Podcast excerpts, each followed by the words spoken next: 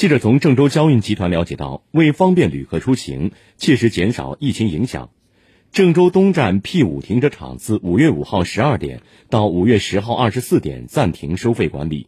进出口闸机已排干场地对所有社会车辆免费开放。开放前已对厂区进行消杀全场二十四小时联网监控。